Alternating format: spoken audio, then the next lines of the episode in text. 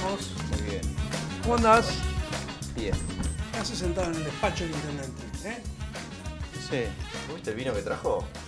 Señor Horacio Varela. Dejalo para la casa y Oh. trae uno, Traemos uno más. ese el termidor que trajo por Darbayense. Un tren termidor. bueno, esto simula ser el. ¿Estuviste mucho? ¿Has entrado al despacho del intendente y demás o no? Eh, a charlar dos o tres veces. Con Guy, Sí. de. Eh, distintos temas.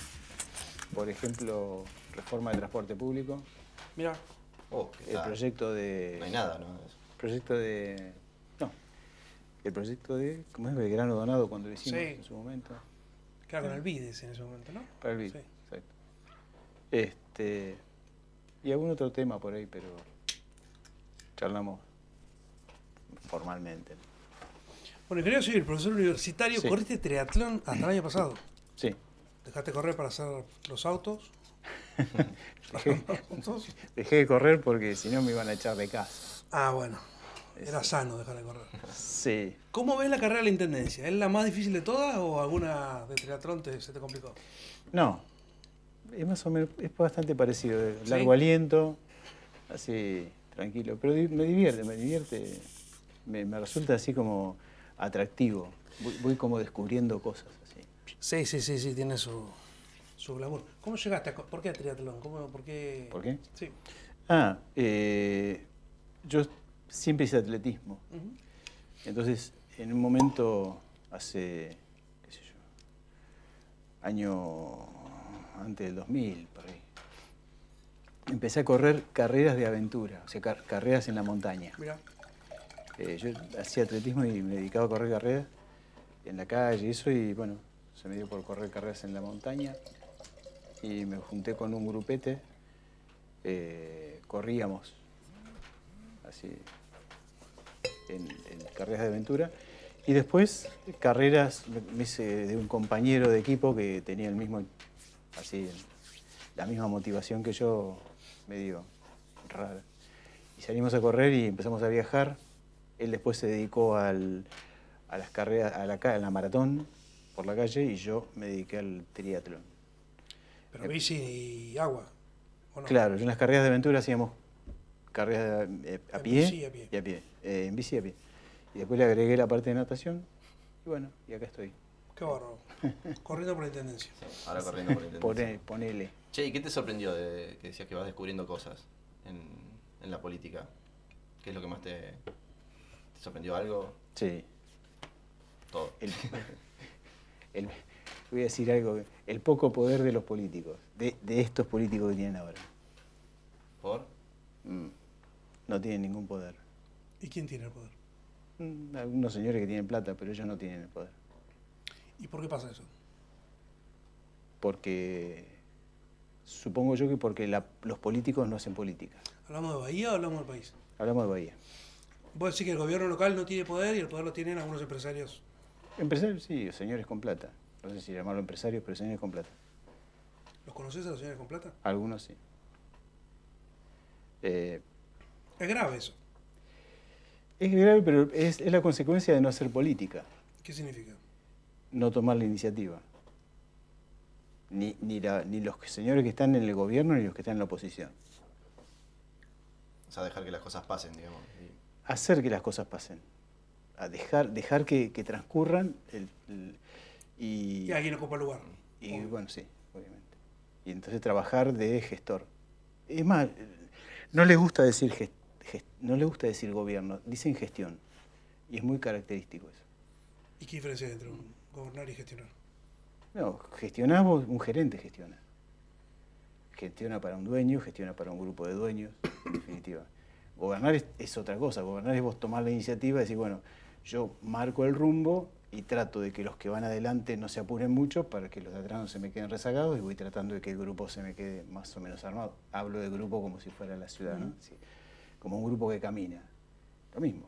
Entonces vos gobernás eso y vos decís, bueno, el rumbo es aquel, eh, para allá van los que, los que apuntan primero y, y los que se me quedan atrás, tratar de que, de que vayan lo más rápido posible, porque si no, se te hace lo que nosotros denunci- denunciamos en su momento, las dos ciudades.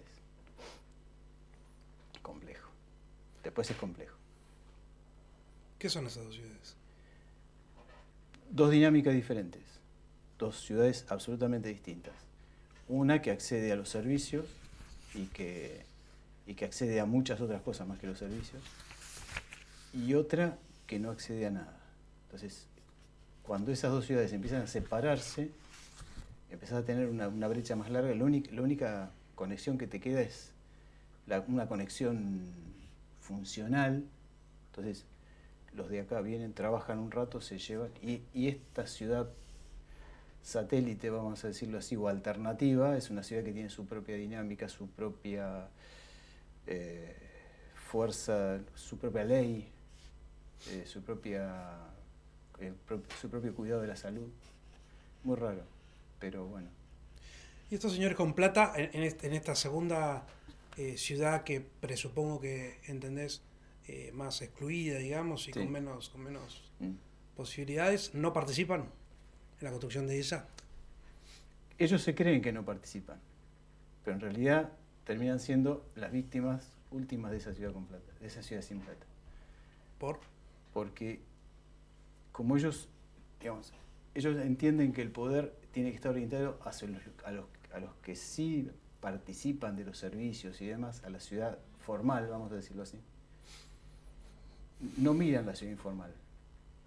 Pero las propias empresas o las grandes empresas necesitan de los que viven en la ciudad informal para poder ser empresa. Vos si querés participar de las riquezas que te va a dar una inversión en el polo petroquímico, necesitas tener una empresa con mano de obra calificada o por lo menos contratable.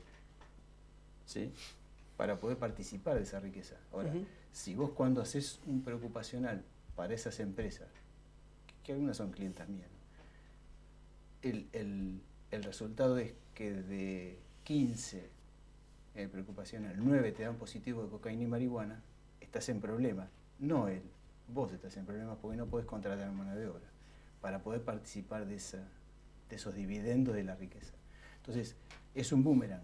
No mirar eso es un boomerang. ¿No puede trabajar alguien que consuma eh, marihuana y cocaína? ¿Cómo? ¿No puede trabajar alguien que consuma marihuana y cocaína? No, el problema es que no lo cubre la RT. No, ¿por qué? Por ley. Sí, no por ley. En toda- en todas- creo que en todas las empresas del polo, sí o sí, creo que 15 horas, una, una cosa así, no, no tenés que tener ningún tipo de consumo. Mm, Ni siquiera es- alcohol. sí, es, es un problema legal también, porque vos decís, bueno, legalizo la marihuana, pero después me da, si me da positivo cocaína y marihuana, no puedo trabajar. Es un problemita legal. Pero la realidad es esa, la realidad es que Problema social, más que legal, pero también. Sí, sí, bueno, pero me refiero a que eh, no es contratable. Es un problema social complejo, porque lo, lo pone a los empresarios, decir, bueno, ¿qué hago? No lo contrato y ¿qué pasa con él? Va al mercado informal Y sí, obvio. cuando puede, y si no, ¿a qué otro Algo tiene mercado que va? ser. Bueno, entonces eh, hay una parte de responsabilidad social empresaria, pero esa responsabilidad social empresaria se le podés pedir a un empresario que, digamos, que tiene espalda. Cuando vos tenés un Eso. problema que es complejo, una, una empresa de 25, 30 o 40 personas, ¿qué haces? Mm. Bueno, es complejo el tema, por eso te digo, es muy com- socialmente es complejo, pero además hay que advertirlo. Y eso es lo que a veces no, no lo advierten los que están mirando para el otro lado. ¿Y cómo se revierte? Porque decís esto, tenemos dos ciudades con problemas re complejos. Mm, ¿Y cómo se revierte? ¿Cómo vamos hacia atrás? O hacia adelante también. Hacia adelante. Mm. Eh, creo que es entendiendo, primero entendiendo el problema. Si lo entendés, fantástico. Podés solucionarlo por el lado de hacemos las cosas porque estos señores realmente lo necesitan y son vecinos nuestros, aunque vivan en una ciudad informal. Y si no, lo puedes entender por el lado de la conveniencia. Y Yo una vuelta decía, si no lo haces por amor, hacelo por conveniencia, pero hacelo porque te va a convenir hacerlo. Entonces, no creo, creo, bueno, creo que no tenemos otra salida, sinceramente. Creo que no tenemos otra salida más que atender a 60, porque aparte no son 12, son 60.000, 68.000 personas. Esto es lo que censó la Universidad del Sur, Sí. 68.000, que no es una pavada. Entonces, y que además es vergonzoso. vamos Y el censo ya tiene un año encima, ¿eh? No, no, pero sí, sí, pero Sí. además es vergonzoso que pase, porque vos está- no estamos hablando de una ciudad pobre, estamos hablando de una ciudad rica, enormemente rica y que le representa al país casi, casi una provincia, un- el 1% del PBI. Es una enormidad. Entonces, que pase eso es una locura. Es- es- para mí me resultó vergonzoso. ¿Se necesitan más ingenieros que abogados en la política? ¿Por eso llegaste? Eh, sí. Sí, Mira que Macri gobernó también, ¿eh? sí, sí, estamos de acuerdo. Llegaron los ingenieros, ¿viste? De repente te gobernó Macri. Que, oh, Hay, sí, sí. Hay, hay ingeniero, ingeniero y hay abogado y abogado también. claro, obvio. Bueno, hay que ver, hay que ver. ¿Qué le aporta un ingeniero a la política? Racionalidad. Como primera medida, racionalidad. Si, si, si alguno de. Si hubiera habido más ingenieros, seguramente hubiera estado eh, puesto yo, el caballo delante del carro. ¿Viste? E- Esa es la cosa. Es una cuestión de racionalidad, de decir, bueno, estamos acostumbrados a armar. te- Tenemos. este, estamos entrenados los ingenieros para poder ver qué pasa si. En cambio, los abogados están entrenados para ver, para, para actuar después que pasan las cosas. Primero se explota algo y después viene el abogado. Sí, sí, buscan la solución, no la prevención. Entonces, los ingenieros estamos entrenados al revés. Entonces, eh, vos podés planificar y decir, bueno, mirá que si no tomás esta medida puede pasar todo esto. Eh, un día, eh, esto hace muchísimo tiempo, me acuerdo, me tocó laburar el primer trabajo para la municipalidad. Era un viaducto en el año gobierno de Cabirón. Uh, qué antigüedad. Sí. Bueno, yo soy ingeniero desde el 83, Claro. así que está bien. Este, entonces me tocó trabajar y en esa comisión de, de- de trabajo estaba casualmente, fíjate vos, Raúl Boscov, que era un, tenía pelo y todo. ¿En serio? Sí, sí. ¿Hay pruebas? Sí, sí. Bueno, y estaba con otros abogados. Y nosotros planteábamos, por ejemplo, medíamos el tránsito, y decíamos, bueno, el tránsito y decíamos, bueno, de acá a, a 30 años o 40, y hacemos así esas proyecciones, ¿viste? Dice, ¿cómo puede ser que ustedes puedan decir qué va a pasar en 40 años? Y digo, bueno, estamos entrenados para eso, porque Claro. ellos no estaban entrenados. Y me acuerdo de esa frase, me acuerdo como si fuera hoy. Y bueno, es, es- Vos no fuiste candidato antes y es tu primera participación, ¿no? Sí. Así como Sí, liderando un espacio político, digamos. Eh, ¿No estabas más tranquilo en tu actividad privada? totalmente. ¿Y entonces? Pero lo que pasa es que estaba tranquilo, por un lado, yo vengo de la universidad de, de hacer 25 años de proyectos de políticas públicas, proyectos de, para municipalidades, para instituciones, eh, en políticas públicas. Y a mí me resulta muy interesante esto de la política pública, me resulta muy piola y me parece que la universidad se queda corta en eso. Entonces, bueno, eh, como lo hacía casi ad honorem en la universidad, porque creo que es un cargo de una, una dedicación simple, este, entonces me empecé a dar talleres y en esos talleres me crucé con la gente de integración ciudadana eh, y bueno, y hubo como una especie de, de- no te, digo flechazo, pero sí como cierta armonía de pensamiento. Y esto del vecinalismo me gustó porque me parecía que era salir de esta lógica de, de la obra y la ideología y que si no pensás lo mismo que yo no te doy, bueno, todas estas cuestiones que pasan. Y, y si no pensás lo mismo que yo te cajoneo el proyecto. Bueno, Sí. y, y de eso estaba cansado. Y, y me resultó muy piola esto del vecinalismo y poder meterlo ahí a como meterme por ahí adentro. Mm, Me gusta. ¿Qué veías de integración ciudadana antes? ¿Los habías votado? No, no. Eh, lo que veía era como así, lo, lo mismo que se ve, o lo que nos comentan, esta cuestión de la transparencia y de la, este, la independencia ideológica. Pero en realidad siempre la cuestión de la, de la honestidad fue como... algo- ¿Qué es la independencia ideológica? No, es que el cordón cuneta no tiene ideología. Es- para mí es eso. Bueno, depende de dónde lo pongas. Depende de dónde lo hagas, cuándo lo hagas, cuánto cueste, qué sé yo. No, no tiene ideología, me refiero a que si, si vos, vos pensás de una forma y él piensa y está en la misma cuadra, el cordón cuneta es lo mismo. O sea, Sí, pero si estamos en barrios distintos, no.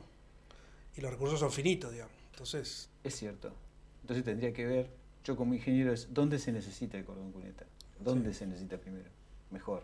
¿Dónde cumpliría la mejor función? Bueno, eso también de ideología, dónde se necesita, dónde... Vos podés decir, bueno, privilegio eh, los colectivos, privilegio lo productivo, privilegio la educación, privilegio... lo- hay, hay decisiones. sí, Toda decisión termina teniendo una ideología detrás. puede ser. Es complejo que no la tenga. Ponele, pero digamos, cuando armas un proyecto de políticas públicas, por lo general, se arman como unas matrices, así, pues, bueno, esto se necesita y haces como una valoración, independientemente, digo, de la ideología partidaria, esta partidaria ¿no? Digo, así, bueno, yo soy radical, no. Si sos peronista, sí. o al revés. Bueno, acá la única ideología que prima es la de que nos pueden invitar a, tomar una copa, ¿no? Sí, señor. Antes de seguir. pueden invitarnos ahí para seguir haciendo periodismo independiente, justamente. Eh, una copa, una botella, una caja de vinos, el aporte que quieran. Entra en asociacionilícita.ar barra te invito a una copa, ahí tienen, se pueden suscribir o ponerle, pagar por una, por una única vez y demás. Exacto. Eh, a ver si los amigos del ingeniero se ponen las pilas. ¿eh? Santo, que te veo atrás de la atrás de cámara. ¿eh? No, le conviene. No, tiene que manejar él, por eso. bueno, básicamente el fenómeno Milei hizo que en los últimos tiempos se hablara muchísimo de la ineficiencia del Estado. O sea, como que se impuso en agenda. Sí. Vos como ingeniero civil, como profesor, como ciudadano, recién decías de elaborar políticas públicas. Eh, ¿Qué cosas buenas ves que se pierden por la ineficiencia del Estado? O la burocracia estatal. No, en realidad sí, se pierden. En general, la mayoría de las cosas que se pierden son buenas. Vamos, por ineficiencia, la mayoría de las cosas que se pierden son buenas. Eh, pero me parece que lo más valioso que se pierde por ineficiencia del Estado es tiempo. Y ahí es donde... No se recupera. Claro, porque esta cuestión de que hoy eh, volvemos a la ciudad informal. Eh, un pibe que tiene cinco años y no está comiendo o está comiendo mal por ineficiencia del Estado, no podés. Eso yo no lo recuperás. O sea, ese tiempo no lo recuperás. Y en definitiva eso es lo, más valioso que se pierde. Tiempo, creo. En general, ¿Y qué harías si fuese intendente para ser más eficiente el municipio, por ejemplo? Ah, creo que, eh, pues es que eh, me parece que el municipio es ineficiente, en algunos aspectos es ineficiente, en algunos. ¿eh? eh yo creo que lo mejor que necesita el, personal municipal es capacitación, para sentirse orgulloso de ser municipal. Porque muchas veces esto de que vos decís, ah, sos municipal, es como un estigma en algunos casos. Bueno, creo que si vos lo capacitas, si, si, si vos promocionás la capacitación, es para mí la mejor manera de poder hacer que la gente se sienta orgullosa. Un poco, ¿sabes qué es? Eh, ¿Vos te acordás de los ferroviarios viejos que estaban orgullosos de ser ferroviarios? y de pronto, este, de, pronto, cuando empezaron a querer privatizar, esto es ineficiente, ¿no? Empezaron a degradar su propia este, identidad y terminaron este, como aceptando que eran ineficientes y chau, se terminaron. Bueno, un poco eso, es tratar de revertir esa cuestión. Porque me parece que eso es eh, causa de, la falta de, actualización, la falta de preparación, la falta de tecnología, bueno, todas estas cuestiones que hacen a, ser más eficiente. No sé si es eficiente por voluntad. no, ¿No ves capacitaciones en el municipio, digamos? No. En, algunos casos no. Y en otros casos es que... El otro día me hacían una pregunta este, Pepe Paz, ¿no? Me decía, ¿está bien la cantidad de empleados en la municipalidad? Yo digo, depende. Depende cómo lo mire, porque si yo miro la superficie que tiene la municipalidad, es poca. Si miro la cantidad de población que tiene la municipalidad, es mucho. Entonces depende de cómo lo mires y qué empleado busque. Entonces, e, es eso, es lo mismo. Es poder decir, bueno, necesitamos tanta gente en serio que labure en serio y hablar, eh, qué sé yo, tendrías que, que charlar con el gremio, con demás personaje ahí adentro, pero me parece que hablar en serio de la cuestión del municipal, como un trabajador realmente, absolutamente imprescindible. Sí, sí, obviamente, obviamente. Una de las propuestas que tienen ustedes es justamente la tasa de habilitación municipal cero. Al, final ah, son como los libertarios. No. no. Chiste, sí. Basta impuestos. ¿Crees que impone muchas tasas el Estado municipal? Eh, el, problema es si la, tasa realmente funciona. A ver, eh, vivimos de las tasas, ¿sí? pero vivimos de una tasa que es la de seguridad y higiene, que es la que mantiene gran parte de la, municipalidad, sin que uno le... porque paga mucho las empresas del polo, pero las empresas del polo, la municipalidad no le da nada. Entonces, a vos te pagan, por ser una mega empresa que está ahí, pero en realidad no, no demanda ninguna contraparte de la municipalidad. A lo sumo demandará que si sale un poquito de humo no, te mandes una denuncia muy fuerte, pero en, realidad no demanda nada. Si vos esa tasa que percibís de la gente del pueblo la empezás a percibir del vecino o del comerciante común, seguramente te va a pedir mucho más. Seguramente vos le vas a tener que dar alumbrado, barrido y limpieza a ese o seguridad. ¿Por qué es la tasa de seguridad e higiene? ¿Qué me da seguridad la municipalidad? Higiene. O sea, ¿cuál es la contracara de la seguridad e higiene? ¿Cuál es la contrapartida? Que, porque la tasa se cobra a partir de un servicio. Entonces, ¿cuál es la contrapartida que, yo le estoy dando a una empresa del polo para cobrarle semejante cantidad por una, con una tasa de esa? En realidad... ¿Querés sacarle la tasa al polo? no, quiero, hacer una cosa, digamos, que es una cosa más real. si el polo necesita seguridad y higiene, está bien, uno podría ver qué le puede dar o no. Sentarse con la gente del polo y charlarlo. Yo creo que una de las cosas que sí se podría hacer con la tasa del polo es fortalecer el programa Apple, que es un programa de la ONU que mantiene las condiciones de seguridad, o por lo menos los protocolos de seguridad. Sin embargo, cuando vos ves el programa Apple hoy está debajo de, defensa civil. O sea, el programa de Apple que le tiene que decir a los bomberos de defensa civil cómo funcionar está debajo de defensa civil. Ahora, yo pregunto, ¿eso que está debajo de defensa civil es porque el polo paga mucha tasa o porque a mí se me ocurrió? Porque al gobierno se le ocurrió, no, al gobierno se le ocurrió. Entonces, estas cuestiones, blanquear y señores, ustedes son empresas, está fantástico, yo no me lo voy a llevar puesto con las asociaciones ambientalistas ni nada por el estilo, pero sí necesitamos tener cierto, cierta cobertura del riesgo, lo tenemos que tener. Y entonces, hay lo de la tasa cero es porque nosotros planteamos otra cosa que se llama incubadora de emprendimientos o de empresas. Ahí es de tasa cero. Es, es un proyecto que en la, en la tecnológica es exitoso, que es una incubadora de empresas en el parque industrial. Entonces, vos tenés un lugar, funciona el, el, desarrollo ese, el, el emprendimiento. Cuando es exitoso, sale del, de, ese, lugar donde está instalado, que es de la, universidad, y sale a otro, a un lugar propio. Entonces, ese lugar queda libre de la universidad y pasa, eh, entra a otro emprendimiento. Entonces vos vas generando emprendimientos que les aseguras cierto éxito. Sí, una incubadora, está bueno. Mientras cambiamos el micrófono al ingeniero, volvemos a contarles que asociacionista.ar barra te invito una copa. Pueden entrar. No, ese no, pero se anticipó demasiado el programa. Sí. La pregunta es cómo sacarla. Ahí está, muy bien. Entran a esa web, ahí eligen, ven, ayudan por única vez o ayuda una suscripción, una botellita, una copa.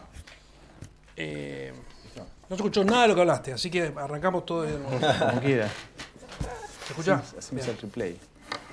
Si llegas al sillón de Bordeaux, que es ese, ¿qué es lo primero que haces? Pero digo, el, el 10 de diciembre, el 11 de diciembre, lo primero que haces. Lo primero que llamo sería a un consejo económico social. Eso sería lo primero que hago. Armo una mesa y lo llamo todo y le cuento esta historia. ¿A quiénes? A todos, empresarios, gremialistas, asociaciones y bueno, señores, a ver, gente representativa que tenga poder. ¿Sí? Decir, bueno, a ver, esta es la realidad. Estos son los números y tenemos que encargarnos de esta parte de la ciudad, porque si no se encargan y si no nos encargamos de esta parte de la ciudad, vamos a estar en problemas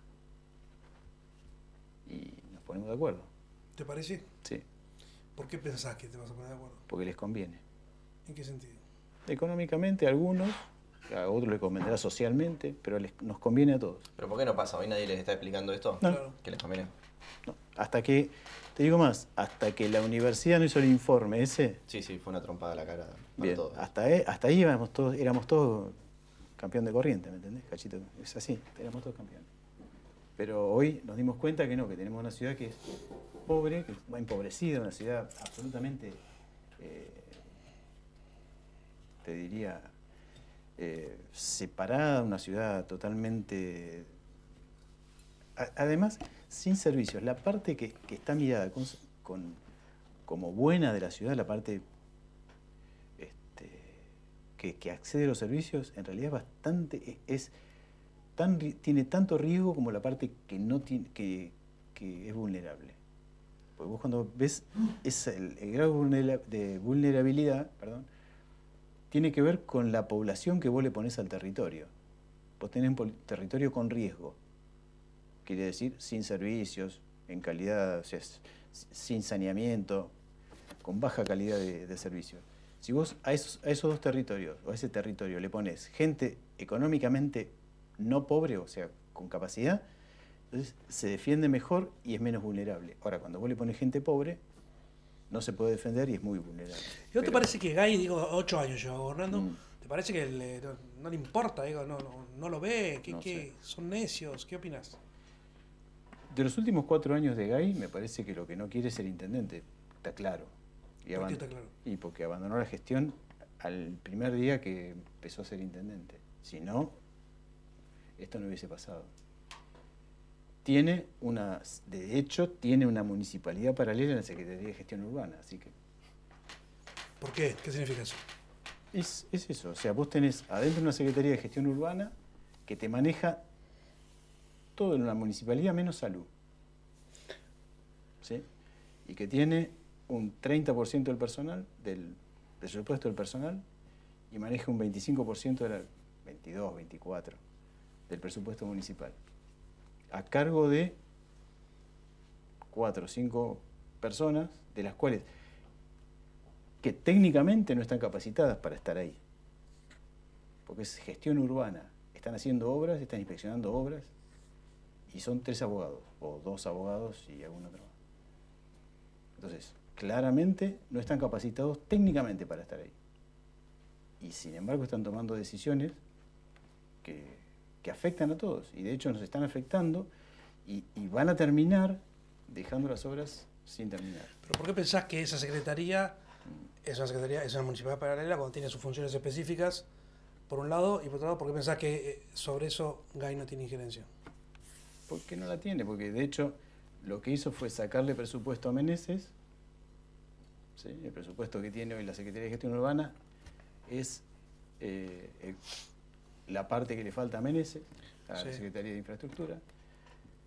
A Alejandro lo conozco, fue compañero mío de la universidad, toda la universidad juntos hicimos. Y conociéndolo creo que tiene más ganas de jubilarse que estar ahí adentro. Pero esa reestructuración, digo, más allá, ¿por qué estaría bueno que la tenga infraestructura y no gestión urbana? ¿En función de qué? ¿Por qué? ¿No? Claro. Porque justamente eh, gestión urbana lo que tiene es hoy la posibilidad o tenía, yo creo que tenían la idea y la posibilidad de mostrar cierta, cierto maquillaje urbano para las elecciones, para poder, fue una, fue una secretaría creada, y no me lo saca nadie de la cabeza esto, creada para hacer maquillaje electoral. Entonces, de hecho, las obras que hicieron fue maquillaje electoral, no hay una sola obra de infraestructura concreta, real. Ninguna. ¿Y de infraestructura qué obras hay? Y de infraestructura han hecho algunas obras por infraestructura, que son, por ejemplo, 14 de julio, que es una obra de infraestructura, Parera, que es una obra de infraestructura, pero el resto son obras o alguna pavimentación o cloacas. En ocho años te digo. No, no, en los cuatro últimos te digo. Por eso, por estos ocho años de gobierno, la infraestructura tampoco ha tenido grandes obras. El gobierno Gay no ha tenido grandes obras, salvo las troncales vinculadas al asfalto y a la, a la no, No, no, es más, no, no, las obras de infraestructura de Gay, de los ocho años, han sido, eh, la pavimentación ha cometido el error, Alejandro, de hacer la pavimentación siguiendo el recorrido de los colectivos, lo cual es una barbaridad.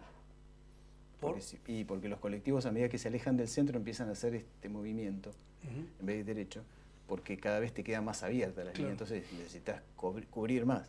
Y si vos vas siguiendo el colectivo pavimentando, te pavimentas acá y pavimentas acá. Entonces, esta nunca te va a quedar a nivel con este, o te, queda abajo o te queda arriba. Entonces, o, es un dique o es una zanja. Y de hecho, entonces empiezas a subir la loma, que para donde van los colectivos, y de, pronto hay lugares de la loma que quedan inundados. ¿Y cómo se inunda esto? Porque la propia calle pavimentada te lo está trabando. Y bueno, cuando vos estás haciendo esos merengues, así, eso, las cosas, ahí falta plan, falta Ahí, claro, ahí hay ingenieros que tendrían que haber previsto estas cosas, ¿no? Sí, sí porque más allá de quién esté en la cabeza política... Hay... Sí, sí, sí, hay gente, hay gente, por ejemplo, en vialidad municipal que... Si hay, un, si hay un departamento que está dejado de lado hoy en la municipalidad es vialidad. los conozco de, siempre, pero están abandonados, están como corridos. Es más, si te buscas en el organigrama municipal, no existen. Son gente de mucho valor, pero hoy vos vas a buscar proyectos de cordón cuneta para los barrios y no están. Entonces, yo creo que no es casual lo que le pasa a la municipalidad, o sea, a la ciudad. Porque no es solamente GAI, son 20 años, son 5 gobiernos de lo mismo. Multiplicamos por 20, en 20 años la cantidad de familias vulnerables, por 20. Tierras Argentinas pasó de tener 20, 15 familias abajo de tres árboles, al lado donde está el Club de Armonía, ahí, a tener 1.200 familias y 65 hectáreas. Desde 2009 hasta hoy. Sí, nada, 10 años, 13 ¿Está bien? Y pasaron eh, Brainstein, Bevilacqua, Gay y Gay. Y yo laburé en Tierras Argentinas en el 2016, y había 600 familias y hoy hay 1200. Es mucha gente. ¿Te asusta el riesgo este de las inversiones que dicen que va a llegar tanta inversión a Bahía, que implica mucha llegada de gente o de laburo o de... En realidad no me asusta el, no me asusta... Con este panorama, digo, ¿no? Si en 20 años pasó esto... No, no, no me asusta una cosa, porque esto pasó lo mismo, como yo hace mucho que laburo y tengo memoria, pasó lo mismo en el 95 con la ampliación del polo. En ese momento estaba Patrignani, Elvio, estaba en la secretaría y nosotros le dijimos de la universidad, mira, se te está haciendo una villa, era Caracol. No, no, la vamos a sacar porque fíjate que está inundable. No, no, la vamos a sacar. Bueno, por esa cuestión. De todo pasó. Sí, 28 años pasaron. Y sigue inundable. Sigue el mismo, o sea, Caracol sigue siendo exactamente la misma villa en el mismo lugar. Entonces, ¿pero por qué se hizo? Porque de pronto empezaron a anunciar antes que iba a haber inversiones. y la gente empezó a venir. Entonces, el riesgo que yo veo no es. Antes que, haya laburo, antes que haya inversiones. El riesgo no es eso, el riesgo es que de pronto, en una crisis como la que hay hoy, vos salís a decir, che, va a haber 40 mil millones de dólares de inversión. Primero no sabés si son 40 mil, después no sabes cuándo van a venir, y después el tipo se te vino con la familia Tucu y se mandó ahí adentro. Entonces, y, digamos, hoy, hace dos años que la municipalidad, que, que en la ciudad no se hace una vivienda. Entonces, esta cuestión es grave, porque vos tenés que revertir un déficit habitacional enorme para los nuestros y, encima estás aumentando la posibilidad de que vengan. Yo creo que es peligroso, no peligroso, es riesgoso hablar de esa forma. Es meterle optimismo a la cosa. Y ¿Ya estará pasando? Que haya gente viniendo por, sí, seguramente, sí, por esa razón. Eso. seguramente, sí. Sí, yo te conté el otro día que fui al banco y había por lo menos 15 personas de Techín que estaban haciendo una cuenta. Pero era de Techín, por era, bueno, ya vienen con el laburo, armado, digamos. Sí, sí, porque, Pero está viniendo, está viniendo gente a laburar. En definitiva, la ciudad, ya. La, ciudad siempre tuvo esta, esta, esta, dinámica. Si vos vas a tener que exportar el gas por, por el puerto, hay obras que van a venir. Hay que preparar. Sí. El asunto es, ¿te alcanza la mano de obra local o no? ¿Tenés mano de obra eh, calificada, contratable a nivel local? Bueno, primero hagamos un relevamiento. Hoy, políticas sociales, ¿tiene un dato de eso? Bueno. Vamos a ver cuál es la principal acción que tenés en mente para distintos temas. Ok. Eh, la basura. Ah, hay que revisar los contratos de basura. Totalmente. El, contrato de Serri es escandaloso. Viste que no pasa nada. No, no pasa nada, pero bueno, eh, lo, lo, demostramos con números. O sea, Serri gasta un 50% más que Tres Arroyos. Chao. Es corta la bocha. Ahí tenés un problema eh, complejo. Eh, yo no, no, digo eh, irregular desde el punto de vista legal. Digo, por, pregunto por qué. Puede haber una razón. Es cierto, vos podés decir, bueno, hago un contrato de recolección de basura y en el medio le meto, no sé, compré cinco camiones porque necesito cinco camiones pero tendría que estar en el presupuesto. No, mire, lo que pasa es que compramos cinco camiones. Está bien, es legal. Pero eh, la otra es, metimos un contrato de 50 millones de pesos por mes para levantar la basura de 7.000 habitantes. Sí, sí, es un delirio. Delirio. Bien. Eh, entonces, el contrato de basura lo revisaría, no podemos juntar la basura todos los días. Todos los días pasar basura. Entonces, tenemos que ordenarlo. Además, un contrato que te dice que lo tienen que llevar por tonelada transportada al relleno. y al mismo tiempo le estás diciendo separar la basura en origen. O sea, le estás diciendo al, que contrataste para eso, te vamos a dar menos basura. No, flaco, ordenemos las cosas. Ahora, tenés un problema específico que es la SAPEM ambiental, que es mm. la que se dedica a la, basura, digamos, el, que contrata al Estado, digamos, municipal. ¿Qué hace con la SAPEM? Ah, sentaría a charlar y arreglamos un contrato. O sea, necesitamos tener un contrato que sea racional que ellos no tengan por qué estar pasando todos los días, porque de pronto es, una, es un problema. tener un contrato de 5.500 millones de pesos, 5.050 millones de pesos, ¿sí? para juntar la basura de la ciudad, después tenés cabildo y se arriba. Pero bueno, ponele 5.050 millones. Son 15.000 pesos por habitante y por año. O sea que en una casa de cuatro personas tendría que pagar 60 mil pesos nada más que para que le junten la basura al año. Yo creo que no es así. Que alguien está pagando con alguna tasa ambiental o con algo que nos entra, eh, lo que no pagamos nosotros de recolección de basura. Entonces me parece que es esto de poder eh, blanquear la situación, decir, bueno, ¿cuánta plata tenemos para la basura? Real.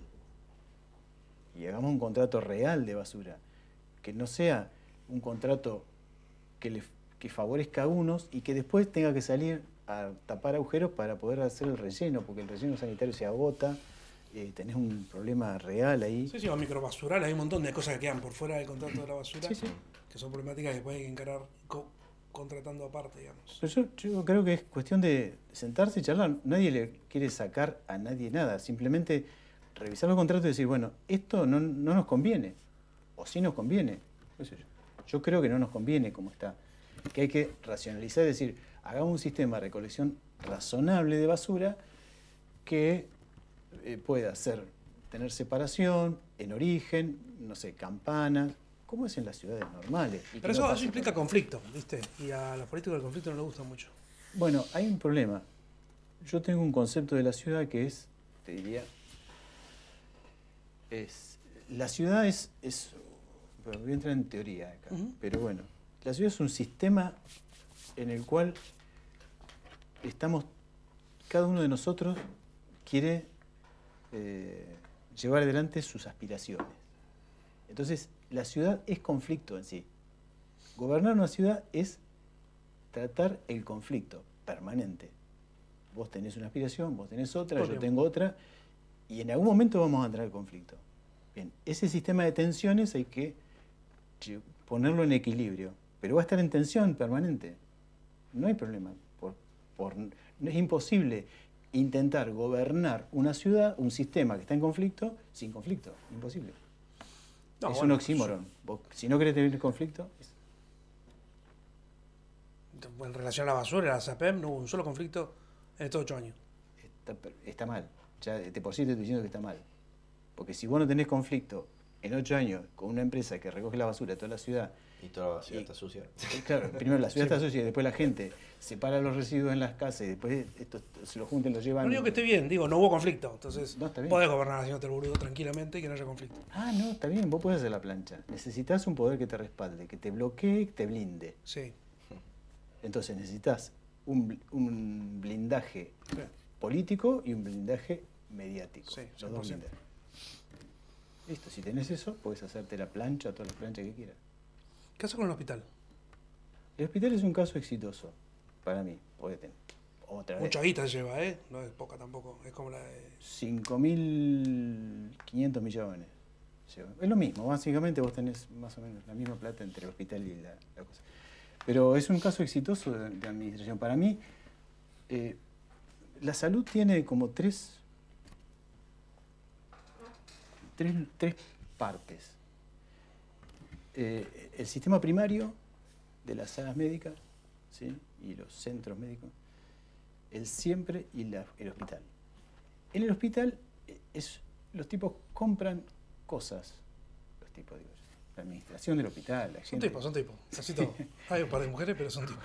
Jorge Carestiano, conocemos de chiquitos. Bueno, este, pero es exitoso porque los tipos compran cosas eh, para el hospital con el tiempo que demanda la salud. O sea, Si tienen que comprar el repuesto de una ambulancia, de, algo, de un motor de un generador, lo compran en 48 horas. Ahora, esa misma compra en el sistema primario, que está dependiendo de la administración municipal, tiene 60 días, con suerte. Y en el siempre está ahí en el medio. Entonces, digo, sería muy bueno agarrar este modelo de gestión de la salud y extenderlo a todo y hacer un solo modelo de gestión de salud.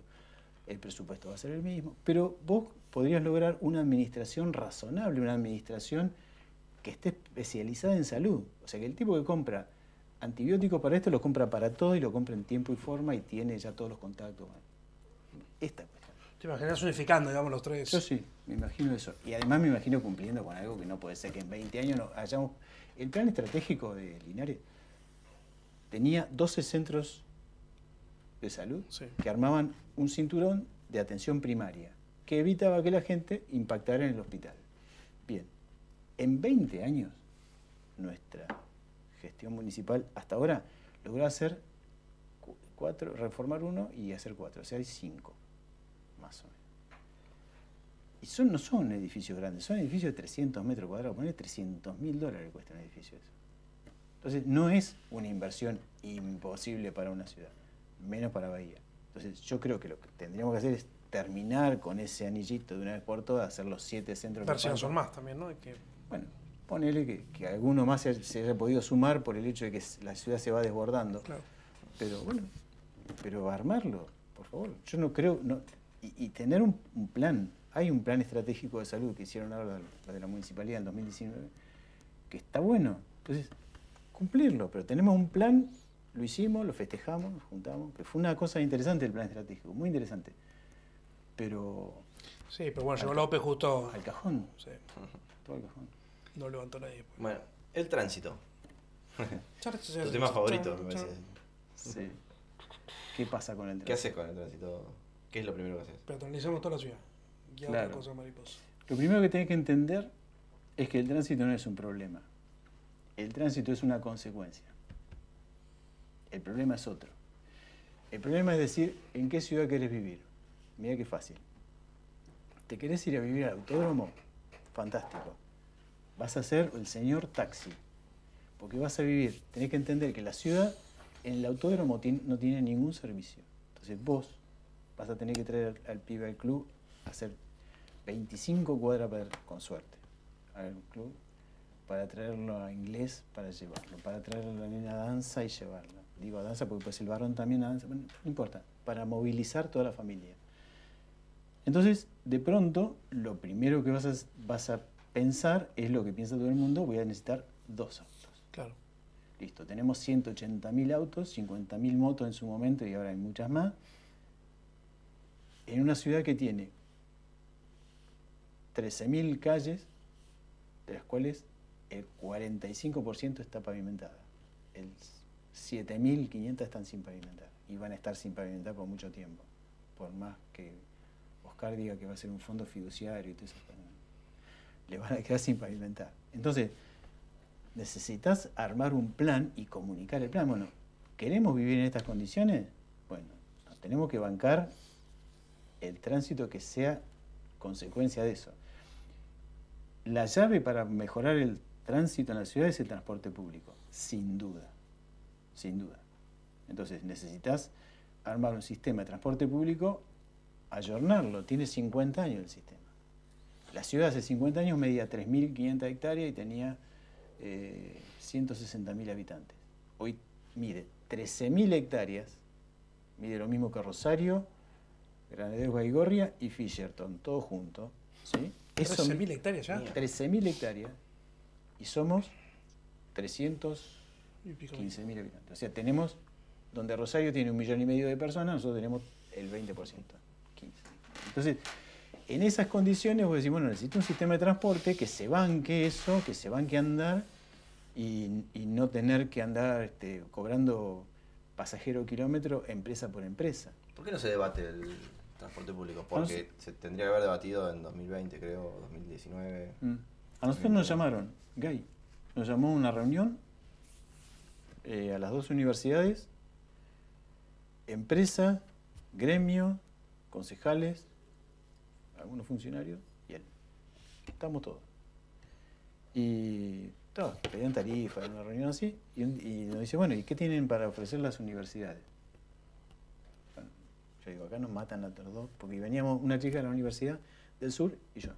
Entonces le digo, bueno, yo tengo un proyecto que es este, que es armar un consorcio, una sola unidad de gestión, que tenga un boleto por tiempo, que, que nos permita poder incluso participar la municipalidad de otra forma, con alguna tasa de transporte, con algún, con algún programa, con, algún, este, con una, especie de, de, evolución con boletos, un sistema que funcione así. Y que incluso podría llegar a tener, empezar a bajar el costo a medida que la gente empiece a andar en colectivo. Porque si yo te doy, te digo, bueno, te doy una tasa de transporte, no sé, 200 pesos, lo que sea, pero te doy 10 boletos, posiblemente vos o los uses los boletos o se los des a alguien en tu familia para que los use. Eso promueve. Bien, un sistema de ese tipo, pero con una sola unidad de, gestión, una sola unidad de negocio, un consorcio de transporte, para que las empresas no se peleen por el pasajero, que es lo que está pasando hoy. Todos pasan por Chiclana porque quieren levantar a la gente desde Stonewall 400 hasta Chiclana 400 quieren levantar a toda la gente de y llevarla a los barrios que están cerquita. Cuando vos tenés que llevar un pasajero a Nueva Belgrano, nadie quiere ir hasta allá. Entonces, porque la cuenta esa pasajero kilómetro es la que te empieza a dar cada vez menos. Entonces, bueno, y compiten ellos como empresa. Entonces, un consorcio de, de transporte que cobre por pasajero, si querés, ¿sí? cobre por pasajero y que después tenga el subsidio el consorcio, sería mucho mejor. Pero necesitamos diseñar nuestro propio sistema de transporte. Nosotros tenemos un sistema de transporte que funciona en el Gran Buenos Aires, no acá. Entonces, acá es distinto, no tenemos gente que viene de otras localidades, no tenemos gente que interactúa con Punta Alta, en un colectivo y trae para ahí tener conflicto de nuevo, porque las empresas y el sindicato se encargan de manejar el transporte, deciden todo, ponen el precio, los recorridos, los subsidios, toda la decisión pasa por ahí. Ese día, el de la reunión, estaban todos de acuerdo, todos de acuerdo, incluso el sindicato. El primero dijo, ah, pero esto es un sistema muy, muy progresista, dijo, Pera, que en ese momento era el que estaba el sindicato, ¿está bien? Fantástico. Y los únicos que no estaban de acuerdo eran Frappiccini y Gay. Ahí quedó al cajón. Y bueno, yo no tengo la culpa. Hasta ahí llegué. ¿Viste, no? Hay un nombre ahí que. Bueno, última, seguridad. ¿Qué hacemos? ¿Qué hace? No sé, criticaron las cámaras ustedes también. Mira, 3 millones de dólares en cámara. Lindo negocio, ¿eh? No haberlo agarrado. No sé si es. Yo acá me voy a poner, me voy a meter en en un tema complejo, porque implica laburo con la provincia, implica laburo con,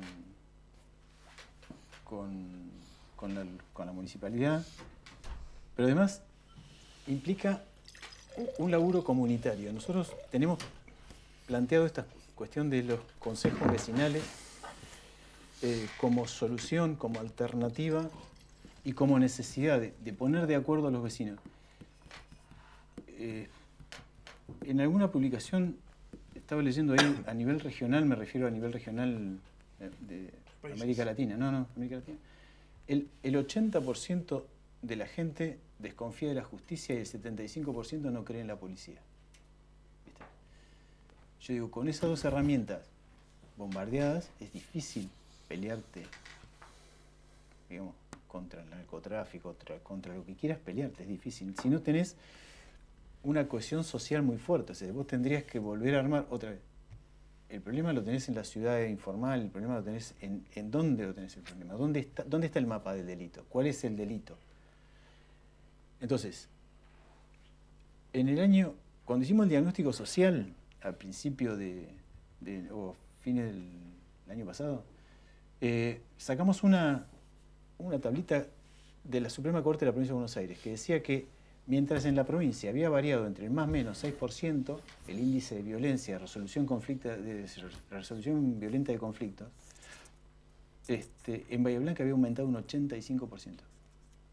Y nosotros sacamos un comunicado que dijimos así, Rosario siempre estuvo cerca, un, documento. Eh, pero en realidad es eso, es ¿cuál es el, cuál es el delito? ¿Dónde, ¿Dónde está el mapa de delitos? No hay. Pero no hay desde el año 2018. Bien. Eh, la seguridad, ¿se puede hacer seguridad con la policía solamente? Yo creo que no. Después, un policía, ¿cada cuánto se... ¿Cómo te manda la provincia los policías? Uno cada 300 habitantes. Bien, ¿cómo tenemos distribuida la población?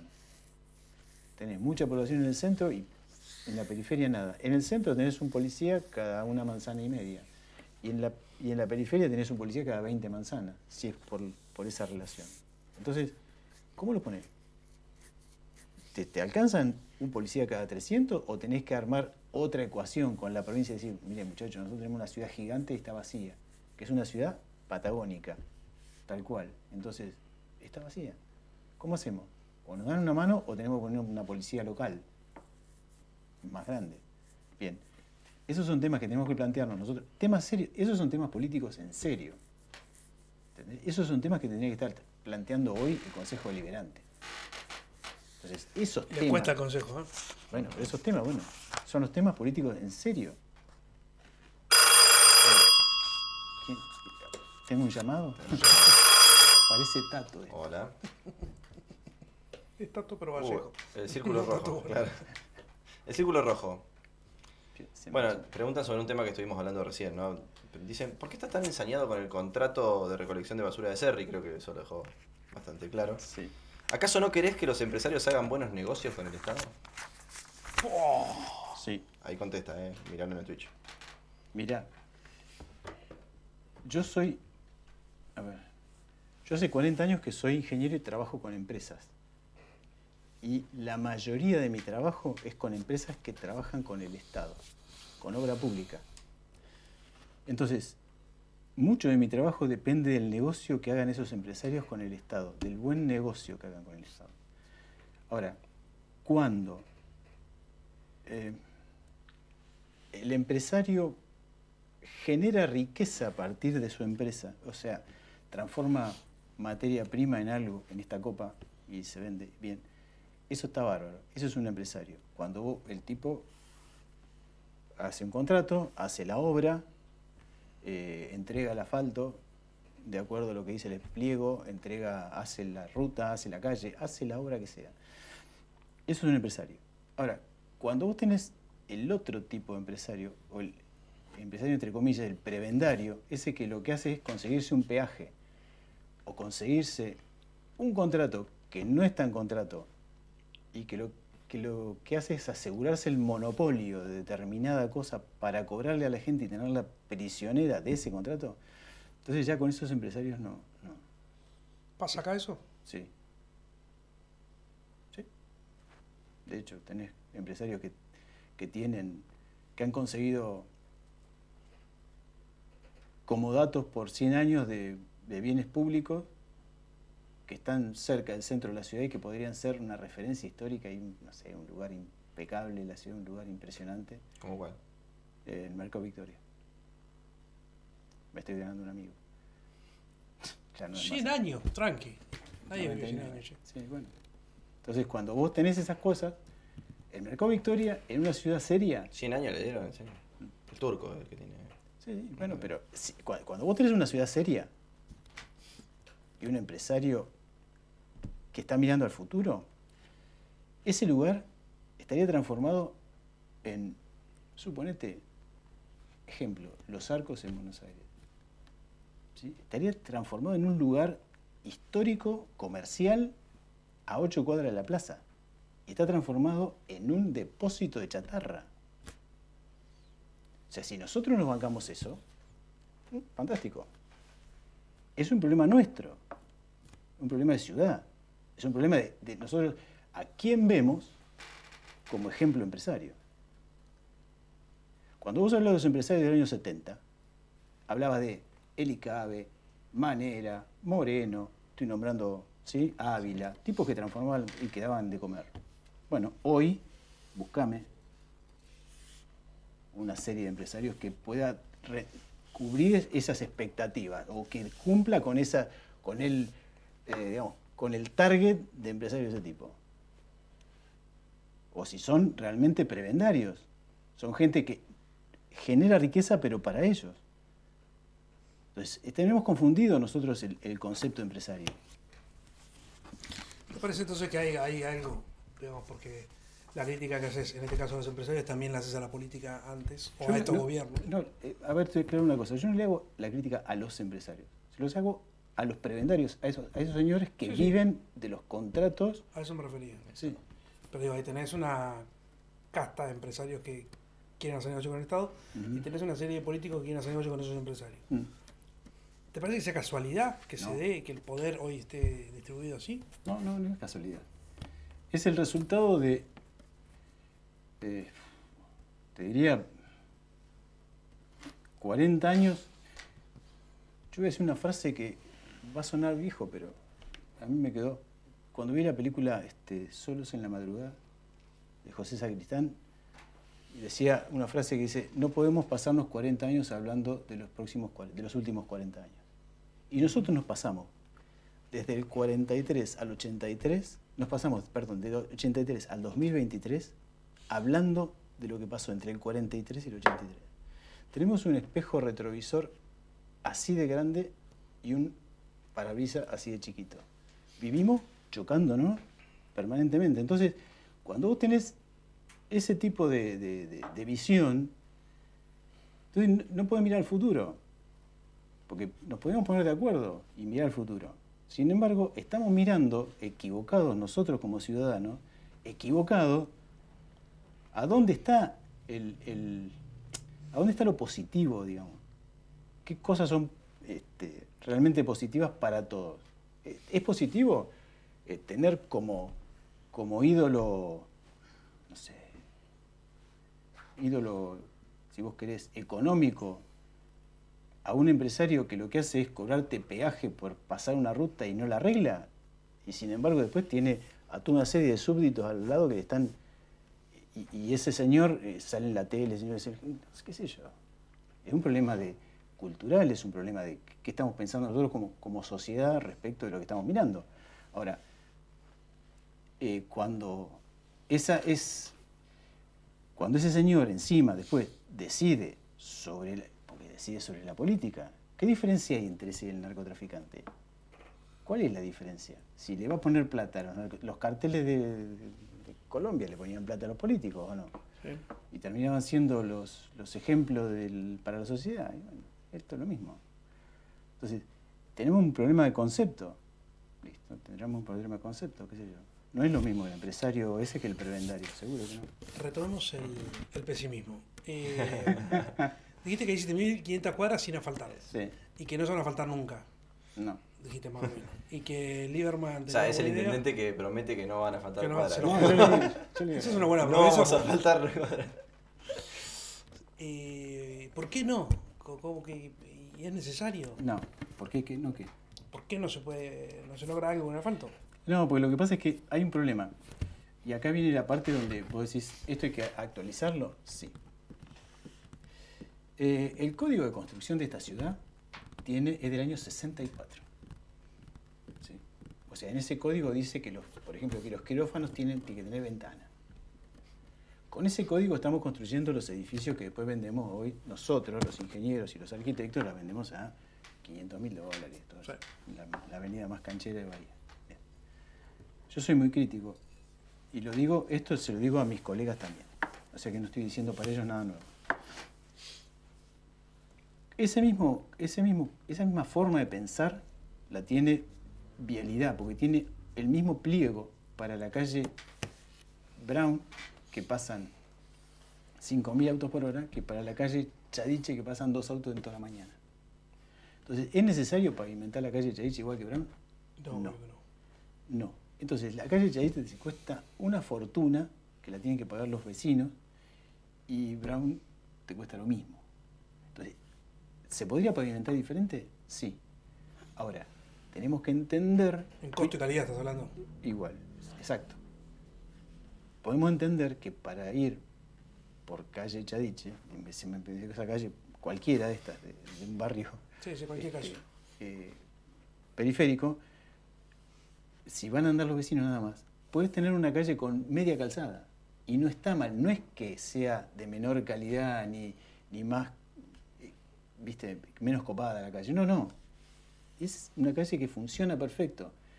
De hecho, en otras ciudades, vos vas a Mar del Plata y te vas al barrio Constitución de Mar del Plata y tiene casas muy piola y tiene una calle que es una media calzada. Y la gente lleva el pastito hasta la calle. para nosotros sería mucho mejor porque no e, es permeable, no se inunda la ciudad, eh, tendría un montón de ventajas. Anda la gente mucho más rápido, mucho más, mucho más lento. Entonces, tenés una serie de ventajas que de la otra forma las tenés que estar corrigiendo. La gente que hace, pavimenta las calles de cordón a cordón, le cuesta caro, después vienen los pibes y andan rápido. ¿Y qué hacen? Ponen un lomo de burro, hermano. Hiciste todo al revés. Bueno, ese es el tema. Ponerlo en el tapete, pero ayornarlo. Estos temas hoy en las ciudades están debatiéndose otra vez. ¿Qué hacen no hay, ¿sabés lo que no hay? Un espacio donde la gente se pueda expresar. Nosotros tenemos no, claro. como propuesta la Secretaría de Participación Ciudadana, con cuatro observatorios. El otro día me tocó ir al Observatorio de Discapacidad y hablábamos de accesibilidad y resulta que mientras hablábamos de accesibilidad había una muestra de turismo carretera acá en la plaza. Y, pobre los flacos, dístalos, pibes que tienen que salir corriendo. Ahora, ¿está bien eso? No, no está bien, claro que está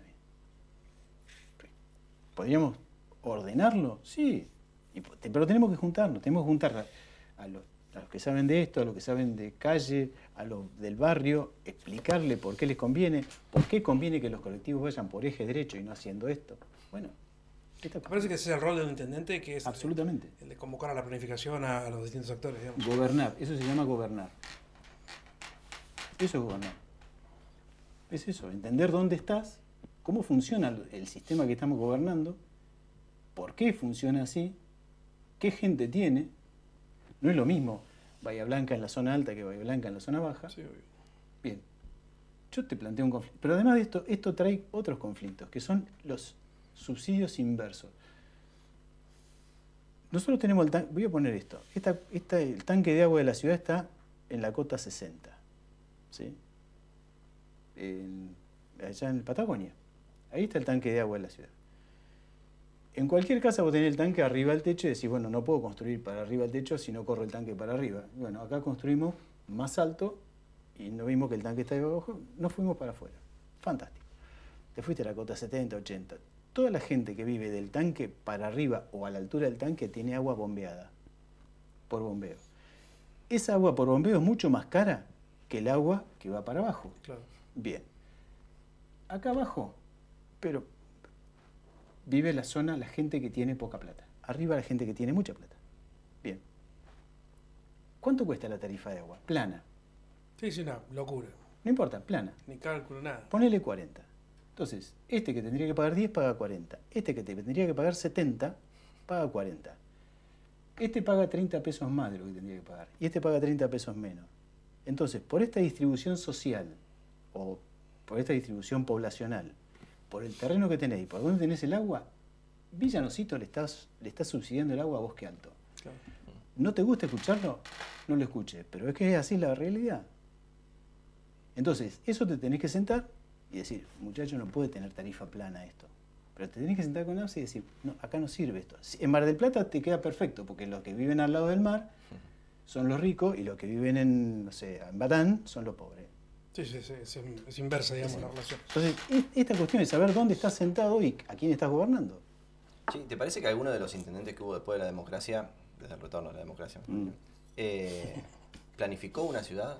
¿Pensó una ciudad? Así, ¿Tuvo en mente a dónde quería ir? Lo más cercano fue Jaime, con el plan estratégico, que tenía, o sea, eh, Cabirón tuvo que rehacer la ciudad, me acuerdo, el primer lo primero que tenía que haber era sacar las canillas públicas.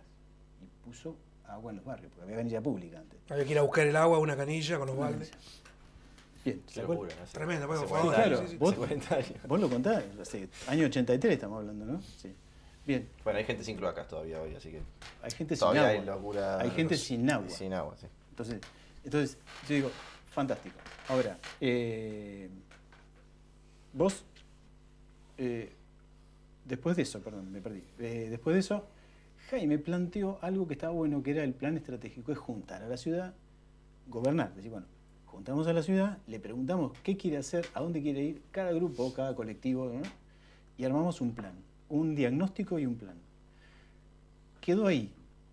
Faltó la segunda parte que es las medidas a tomar. Bueno, esa segunda vuelta nunca se hizo. Fue un trabajo enorme. Me acuerdo que fue la primera vez que participamos con los alumnos de eso. Y participó toda la ciudad en serio. Y participó en serio y había mucho, como mucho fervor por participar y mucho interés por participar. Y estaba muy bueno. Pero sin embargo, quedó ahí. Eh, José Singón y Juan Pascale, los dos que llevaron adelante todo este laburo, y no tenían tanta gente, eh, pero tenían claro y tenían una, una cobertura política. Sí, sí, lo que hay de Jaime para, para, hacerlo, digamos. Exacto. Y quedó, bueno, en ese momento se hablaba de la ciudad, de la ciudad de, ¿Cuánto es? Yo te hago una pregunta a vos ahora. ¿Cuánto hace que no escuchás la palabra talcahuano? Si vos le preguntas a un pibe no sabe ni qué es talcahuano. Que es la ciudad hermana, que es el pueblo, que es el puerto hacia el Pacífico.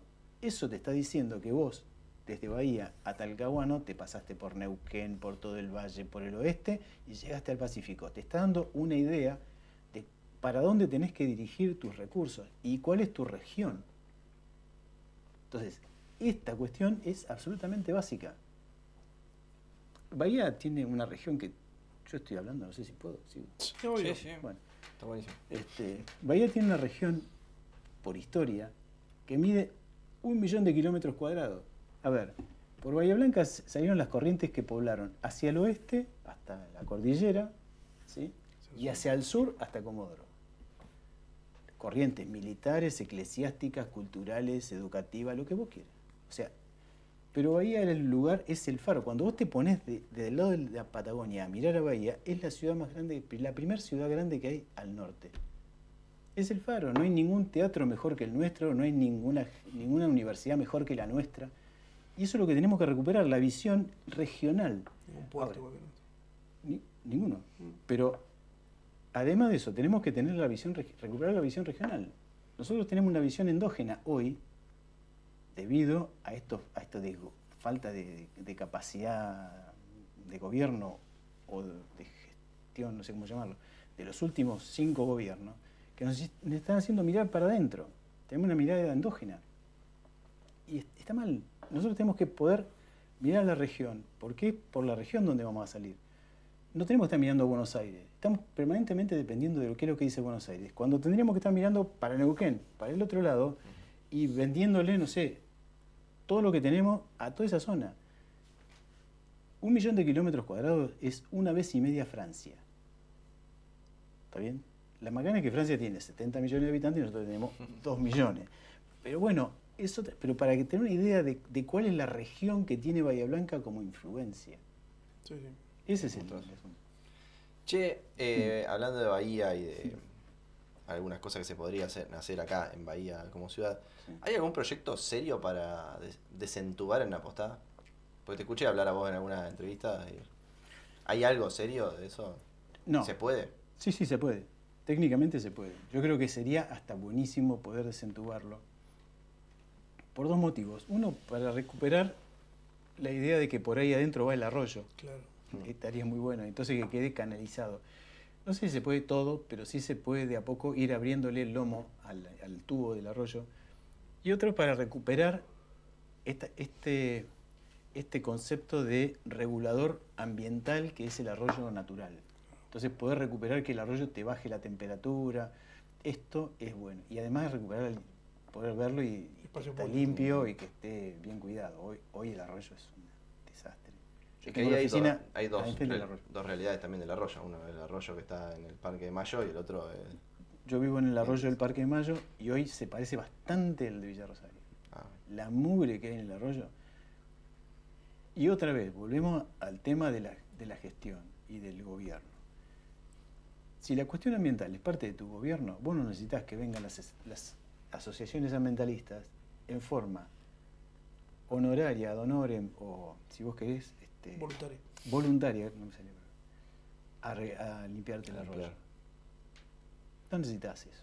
Vos tenés que tener un personal, pasarle un rastrillo, un par de botas y listo. Tampoco necesitas una retroexcavadora gigante. No. El arroyo tiene así de agua hoy. Así que. Entonces, eh, eso es parte del gobierno, es parte de qué pensás vos del arroyo que se ve lindo, digamos, del arroyo del Parque de Mayo. Después está el otro arroyo, el de Villa Rosario, que es tan lindo como este, tan útil como este, pero que no es ni lindo, o sea, útil es, pero resulta que no es lindo porque la ciudad está detonada en ese lado. Y lo único que hace falta es pasarle la máquina a las dos calles que tiene al costado, que es la Avenida Independencia. Y solo vas a llegar desde la estación de colectivo hasta la calle Sistolas Piur. Pero hay que conocer para eso, ¿viste? Hay que conocer el lugar. Bueno, el arroyo en esa zona está tan feo, entre comillas, como estaba en la postada en la zona que entubaron, en el momento que decidieron entubar. Claro. o sea, claro, el arroyo es como que se entubó porque... Porque era moda, porque era moda en ese momento. En, ese momento lo mismo que... O sea, pasó lo mismo que, que pasó en La Plata y después en La Plata se terminó inundando con esta última lluvia. Entonces, nosotros no tenemos nada que nos pare la inundación. Nada, sí. O sea, si nosotros, si llega a llover lo mismo que llovió en el 44, que ya llovió esa lluvia, pero cayó del otro lado de la sierra, por suerte, y llega a caer para este lado la, tormenta, y tenés otra vez. Nosotros hicimos un modelo en la universidad. Este, y, y sí, se te queda hecha la ciudad, te quedan tres islas. Entonces, de pronto, se te inunda toda la ciudad. Ahora, ¿es posible que pase? Sí, es posible que pase, porque no hicimos nada desde el 44 hasta ahora para evitar eso. Entonces, hay, qué sé yo, este, falta de gestión, sí. Hay falta de conocimiento, sí. No hay falta de conocimiento en la ciudad, porque las universidades lo saben esto. De esto yo lo sé porque estoy en la universidad y porque lo busqué. Pero el político no lo sabe porque no le interesa. Porque no tiene un espacio en el cual se forma. Hoy los pibes que son concejales, ¿por qué no se forman? ¿Cuántos saben esto que estoy contando? ¿Cuántos saben? un palo y medio por mes es suficiente. Está bien, bueno. por eso digo, si nosotros estamos, tenemos, a estos concejales los votaron, los, votamos. Votamos. Votamos. ¿Tomás café? Estoy tomando bien Bueno, porque la gente de Capitanes. Ah, bueno. Café en Sarmiento al 500. pero toma vino que no, no pudiste tomarte. Sí, dale, toma mientras contamos de Capitanes. Mucho. Esquina Lem, los amigos de Capitanes siguen bancando asociación ilícita. Eh, ahí están en las redes, síganlos. Y este año están haciendo la pregunta incómoda, culpa de la gente de Capitanes, no nuestra. ¿eh? Así que te vamos a incomodar un poco. Bien. Los rumores de pasillo dicen, está re bueno este cuando se hace, dice ah, otro. ya entré en los rumores de pasillo también. Que Subiele te ofreció ser su secretario de planificación a cambio de que le trasladen votos de tu candidatura. ¿Es cierto eso? No. Nosotros, yo te voy a decir lo que pasó. A nosotros nos ofreció el espacio de, de Subieles, cierto, un acuerdo, que nosotros sometimos. Eh, no, me incluía a mí como secretario, ¿eh? es más, eh, yo lo aclaré. no, yo no quiero ser empleado municipal. No, no me gusta laburar salvo de, salvo de intendente no me gustaría laburar otra cosa, pero bueno, eso fue lo primero que me salió. Pero además, ellos nos ofrecieron una, un, un, acercamiento, un acuerdo, y nosotros lo sometimos a la gente del partido y mayoritariamente dijo que no. Porque el acuerdo implicaba que nosotros bajásemos la lista. Y nosotros no estábamos de acuerdo, no estábamos dispuestos a bajar la lista. bueno, ahí terminó. ¿Qué les daban? ¿O no por el acuerdo? No, porque era, si nosotros bajamos la lista y si ellos ganaban y etcétera, etcétera, eh, había algunos. Y dijimos, no, o secretaría, qué sé yo. Y bueno, dijimos que no. Dijimos que no por una cuestión de mantener nuestra lista y de mantener la identidad. Ya los acuerdos con otras, con otras este, fuerzas nos costaron en el pasado eh, algunos unas pérdidas de identidad fuertes. Entonces, preferíamos que no. Y si no sos intendente, laburarías para. No sé, gana Subiel, gana Lieberman, gana uno y te llama. Pero es que, digamos, de hecho, yo sigo laburando, Estoy, ahora estoy trabajando para distintas instituciones, para los bomberos de Cerri, para eh, una sociedad de fomento desde la universidad. Y de hecho trabajé para la, para la municipalidad en forma eh, como consultor dentro de este grupo del BID y demás. Y no tengo ningún problema de hacerlo, eh, digamos, profesionalmente. No estoy de acuerdo con este acuerdo político. Sí, sí, se entiende, se entiende, está claro. Uno de los principales, eh, algo que caracterizó a Integración Ciudadana durante muchos años fue el control ¿no? sobre, sobre el Ejecutivo. Exacto. eso. ¿A vos te parece que hay alguien que controle hoy al municipio? Eh, no, porque esta cuestión de, tener la mitad más uno. En el consejo. Vos tenés la ciudad dividida en dos. Ganaste por uno y te llevas.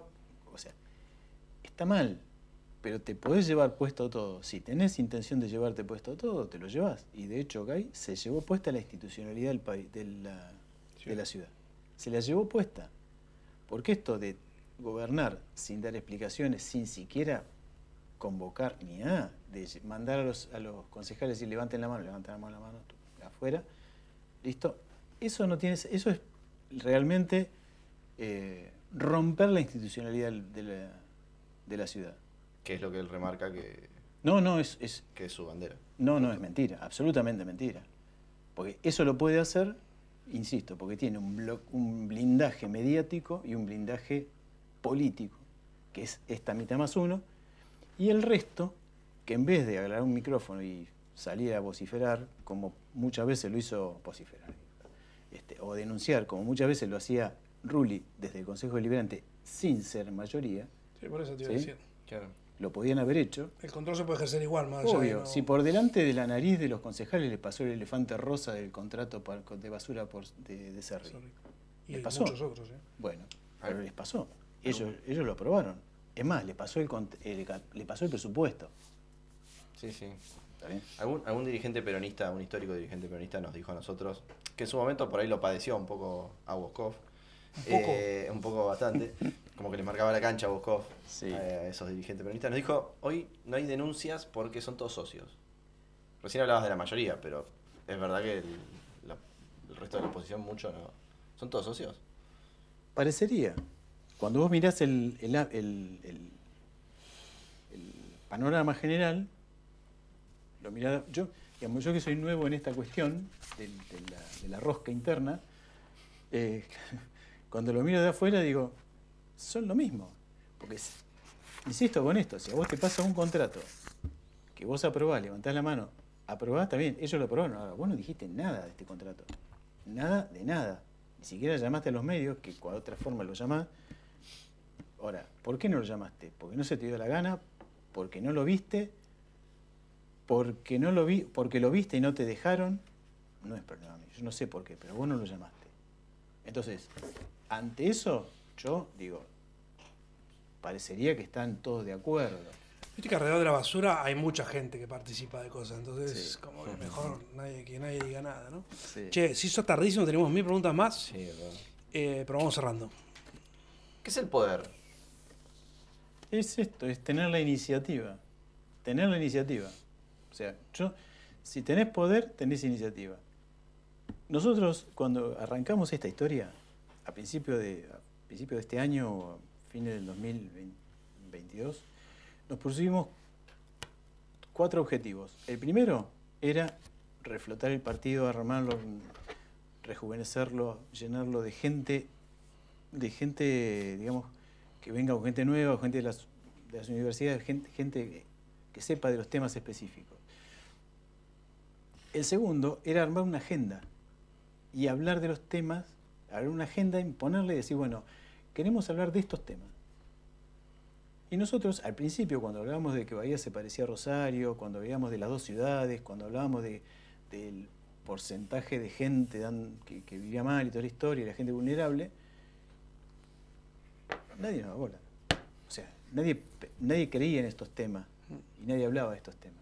Hoy hablan todos, los, los cinco, los otros cuatro candidatos están hablando de estos temas. Es más, le, mirá los números, algunos de los candidatos, y son exactamente los mismos números, están diciendo las mismas cosas. y la misma propuesta. Bueno, nosotros impusimos esa agenda desde la minoría. Para mí eso tiene poder. ¿Qué necesitamos para no ser Rosario? ¿Hay, ¿Hay, algo, hay algún detonante que esté cerca de terminar como Rosario? Lo que pasa es que tenemos más riesgo nosotros. Porque Rosario tiene un millón y medio de habitantes. Y el problema es que tiene muchos muertos, pero en realidad, en proporción, que nosotros dijimos esto, los, los, muertos que nosotros tenemos, en proporción por habitante, se parece mucho el número a Rosario. Lo que pasa es que como Rosario tiene un millón y medio de habitantes, vos cuando lo miras de lejos decís, hay, no sé, un millón doscientos mil que vive bien. Listo, hay mucha gente que vive bien. Ahora, nosotros no. Porque si a vos tenés 60.000 personas, eh, tenés un problema porque tenés el 20% de la población. Digamos, es como si Rosario tuviese 300.000 personas en ese lío. Entonces, eh, esta cuestión, eh, ¿cómo podemos no ser Rosario? Yo creo que lo mejor que podemos hacer y lo más fácil es rearmar el tejido social. No nos cuesta nada porque tendríamos que vincular estos barrios informales con la ciudad, con infraestructura básica, que los pibes que están en tierras argentinas, que están a 20 cuadras de la escuela, no porque la escuela estaba mal, porque en, el 2009 la escuela estaba en el borde de la ciudad, pero como del 2009 al 2023 creció. esto y se fue para allá, ahora el pibe este te queda más cerca del colectivo que de la escuela. Entonces, ¿qué hace? Se toma el cole y se viene al centro. No tiene identidad barrial, no tiene nada. Entonces, ¿cómo haces? Bueno, arma infraestructura para que este pibe se pueda quedar en el centro, para que la gente tenga dignidad, para que no tenga que andar tomando agua en una manguera, para que le pase el, basurero, viste, que le recojan los residuos. Vos ves cómo vive la gente y decís, no puede ser, no puede ser. Entonces, cuando un barrio de esto se inunda, lo primero que rebalsa son los pozos ciegos y se contagian de gastroenteritis. ¿Dónde van a ir a buscarlo? ¿Dónde van a ir a parar? Al hospital. Lo pagás vos, lo pagamos todos en definitiva. Por eso te digo, si no lo haces por, por amor, hacerlo por conveniencia, te conviene ponerle agua. Bueno, esta cuestión creo que es básica y nosotros podríamos llegar, dejar de ser Rosario y sacarnos el fantasma este si nosotros armamos más comunidad, más, más eh, ligazón entre la ciudad formal y la informal. Hay mucha falta de lo común, ¿eh? es terrible en Bahía. es que bueno, fortalecer lo común, el procomún, como dicen, lo que es de todos, es básico. Ahora, es muy difícil, lo que a mí más me costó es que la gente que vive al lado, en forma formal, que vive al lado de estos barrios, entienda que le conviene. ¿Entendés? Que este que vive en el barrio informal es tan vecino como este. Bueno, eso es lo más difícil. Obvio. Bueno, eh, la última. ¿A qué político o política invitarías acá? Apagamos las cámaras, nos tomamos el vino. ¿Yo para qué? ¿Invitarlo para, para charlar? Para charlar a un político. A Jaime, sin duda. ¿Por qué? Jaime Linares. A Jaime, sí, porque lo quiero mucho Jaime.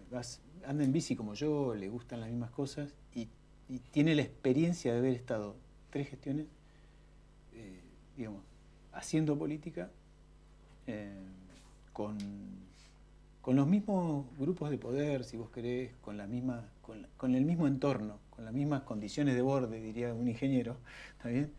Eh, y me parece que sería muy interesante aprovechar esa experiencia para que, para que nos, nos no sé, nos, desasnara un poco. Bueno, decirle que venga, ya que sos amigo, decirle que venga a hacer visita. Llamalo, mañana. Jaime, te lo necesitamos. Gracias por venir. Un gusto. Suerte en las elecciones.